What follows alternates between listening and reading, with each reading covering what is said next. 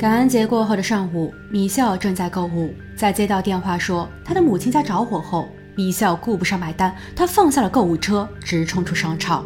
他以最快的速度返回家中，但得到的依旧是噩耗，而这。还不仅仅是一场火灾。The details of this will just break your heart. I mean, it is absolutely gut wrenching. This is the home where the fire happened and where the triple homicide happened. And friends came by earlier today to light the candles again as the sun disappeared into the night. This is still a crime scene investigation, one of three. And next door, the lady had just taken her turkey out of the refrigerator the day after Thanksgiving, walked in the backyard for a second and saw the smoke in the back of the house and went to the front and saw flames coming out. That's when she called 911 on her next door neighbors, who she says were more like family, the most loving people, she said, you could ever meet.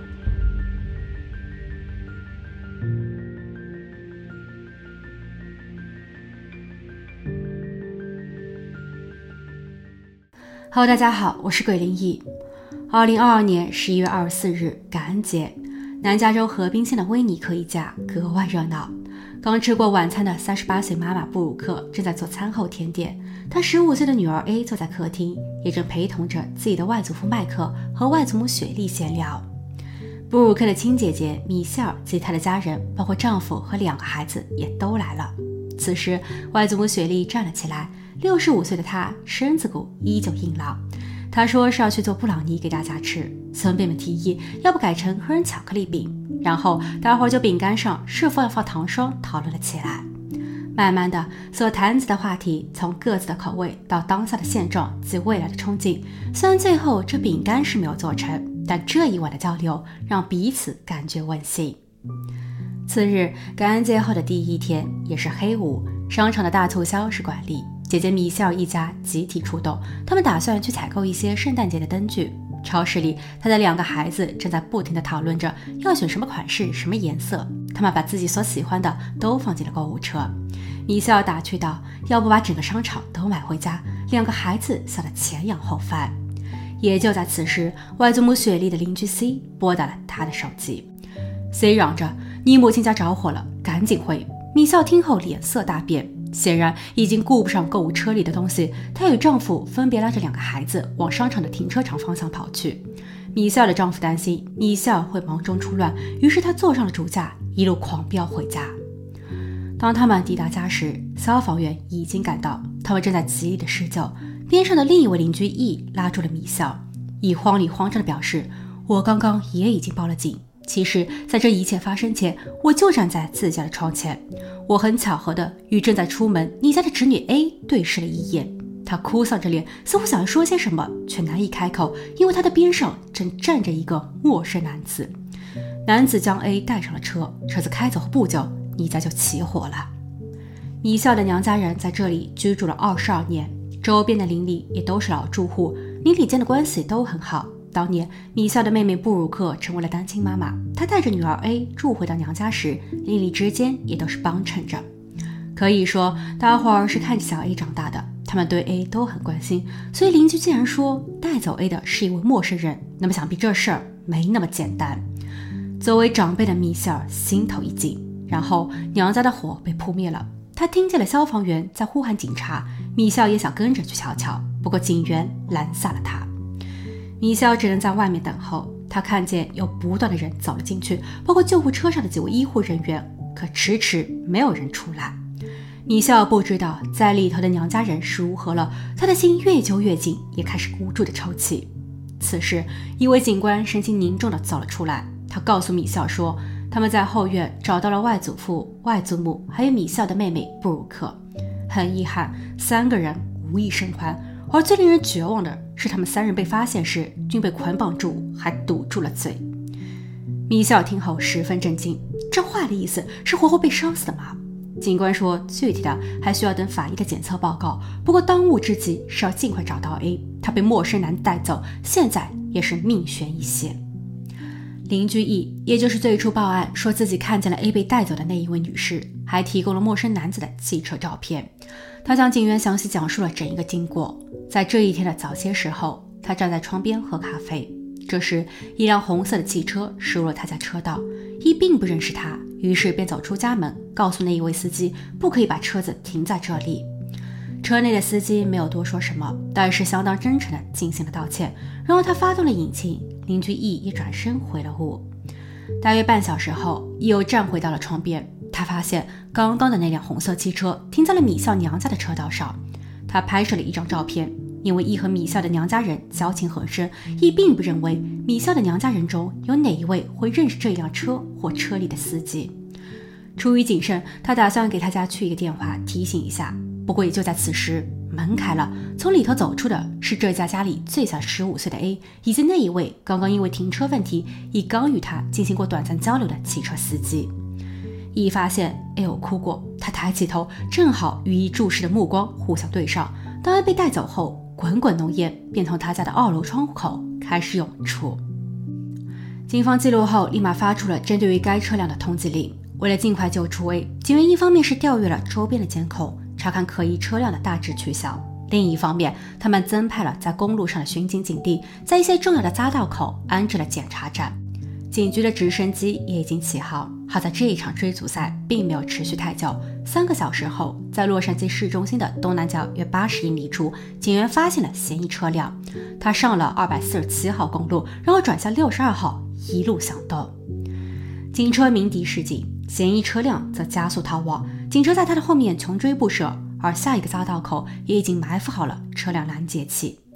嫌犯见状后决定一搏，他掏出了武器，单手把着方向盘，另一只手则猛地连扣扳机。在交火时，嫌疑人的汽车失控了，他冲出了路面，然后司机下车，但手中的武器并没有熄火。突然，嫌犯倒地，本以为是警方命中击毙了嫌犯，不过后来证实是他自己选择了自我了结。不幸中的万幸，刚被掳走的 A 还活着。他从汽车里尖叫着跑了出来。当警方询问他绑你的人你可认识吗？A 的神智有些迷离，一会儿说认识，一会儿又猛地摇头说不认识。A former Virginia state trooper was killed in a shootout with police today. Detectives say the former trooper drove across the country to meet a teenage girl and killed three members of her family. Well, right now, Cheryl, this story is making national headlines. Virginia State Police tell us the suspected shooter served as a trooper right here in Metro Richmond for about 10 months before he resigned in October. And then he got a job in the Washington County Sheriff's Office. They tell me they hired him on November 16th, just 10 days before this triple murder. 原来，嫌犯是二十八岁的奥斯汀，一名警察。 他于二零二一年七月六日事发的一年半前考入了警察学院。二零二二年的一月二十一日，他便以警官的身份迅速毕业。他被分配到了弗吉尼亚的首府城市里士满当巡警，但奥斯汀只干了十个月。十月二十八日那天，他递交了辞呈。辞职的原因不详，警局也因为隐私为由不予透露。而后的第十八天，他在距离里士满约四个小时车程的斯尔特维尔小镇购买了房产。根据房产的交易信息显示，这是一套两居室一卫浴的小别墅，交易价格近八万美元。原房东是一位老妇人，她于二零一九年去世，她的儿子继承了她。儿子在二零二二年的十一月十四日挂牌出售，仅几个小时后，他便收到了奥斯汀的全价 offer。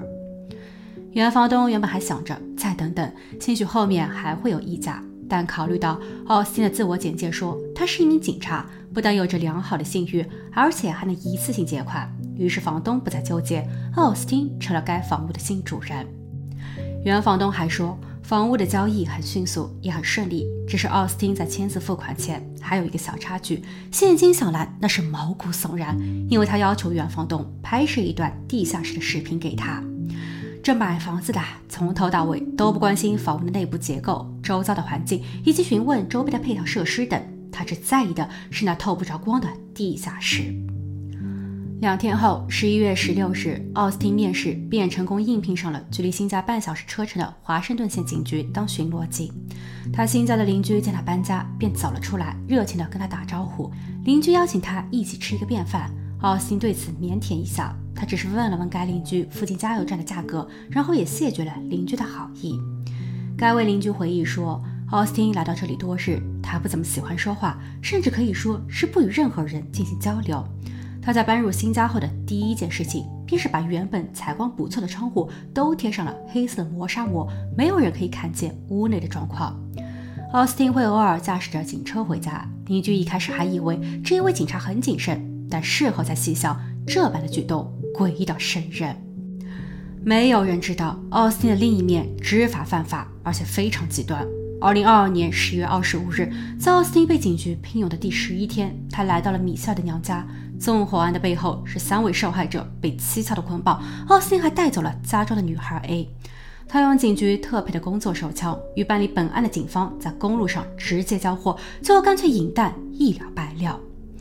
而细查奥斯汀的履历时，警方还发现了两个令人生畏的秘密：第一，有关于奥斯汀的背景。事实上，奥斯汀在2016年的2月7日就因为威胁要杀死自己的父亲，险些被拘留。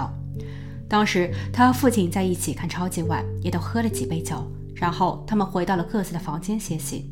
可父亲因为儿子在浴室的声音太过吵闹，他叫唤着让儿子安静些，但儿子没有照做。于是老父亲下床来到了浴室门前。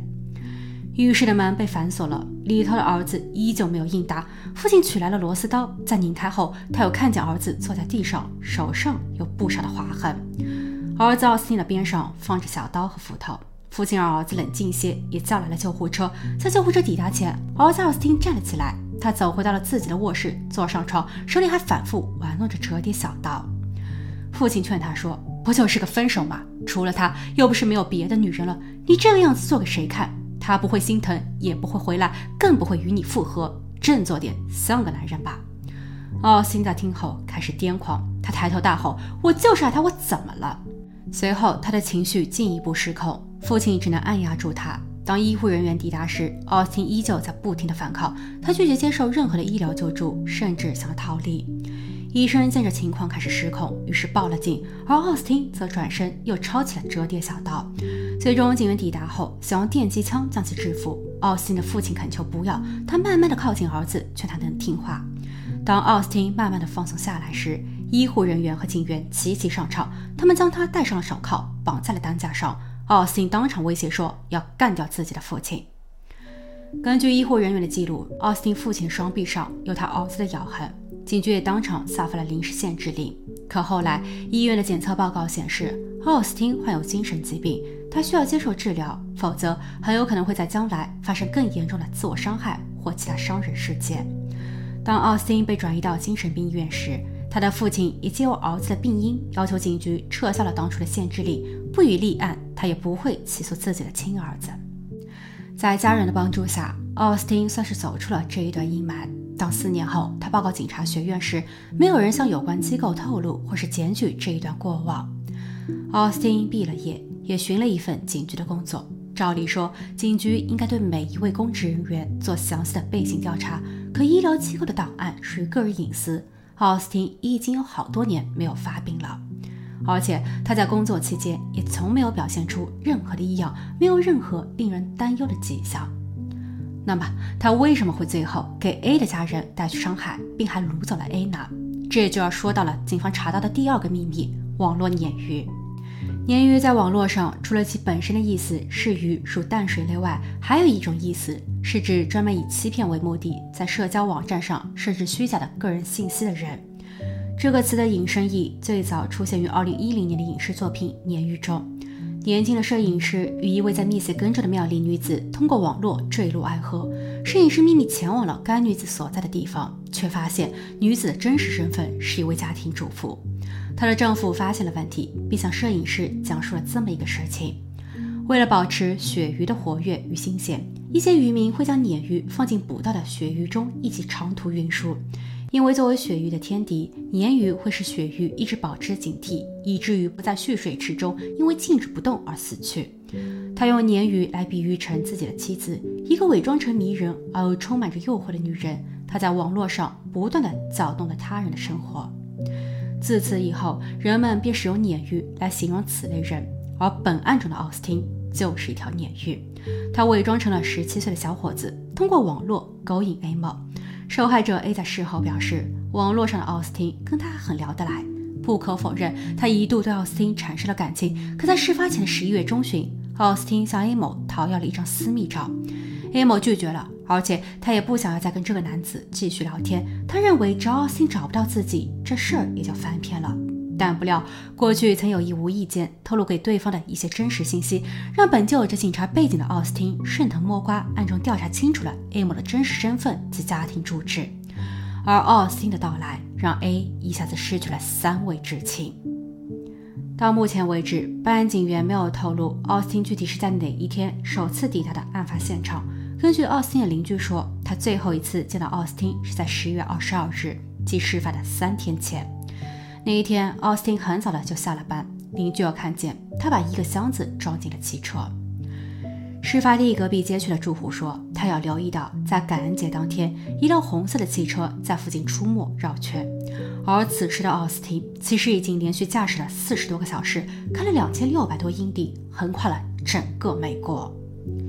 警方还在试图搞清楚，这是不是奥斯汀第一次跟 A 会面。事发屋内，奥斯汀是如何做到以一抵四将三个人进行捆绑？而且当 A 走出家门时，邻居也没有看见奥斯汀的手上拿着什么威胁性武器。但已经暴露出来的问题足以警戒。Parents, please, please know your child's online activity. Ask questions about what they are doing and whom they are talking to. Anybody can say they're someone else, and you could be in this situation, which I do not want for the world. However, in this instance, catfishing led to the deaths of the three most important people in my life my dad, my mom, and my sister. My sister, Brooke, was a loving single mom. My dad, Mark, the silly old man that I referenced him, always reference him to be, was a soft spoken and humble man who would go out of his way to help a friend or stranger in need. In 1993, his love for coaching high school athletes began at La Sierra High School, where I had the privilege and the honor of not only calling him dad, but also coach, as he coached all four years of my soccer team. He continued coaching high school sports at coaching the softball and the baseball teams. He was a man with a big and caring heart who unselfishly gave to his student athletes.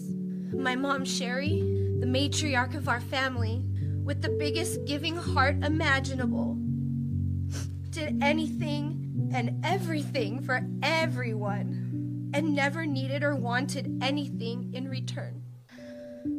Please, parents, guardians, when you are talking to your children about the dangers of their online actions, please use us as a reference. Tell our story to help your parenting, not out of fear, but out of example of something that did happen. 好了，今天的故事就分享到这，我们下期见。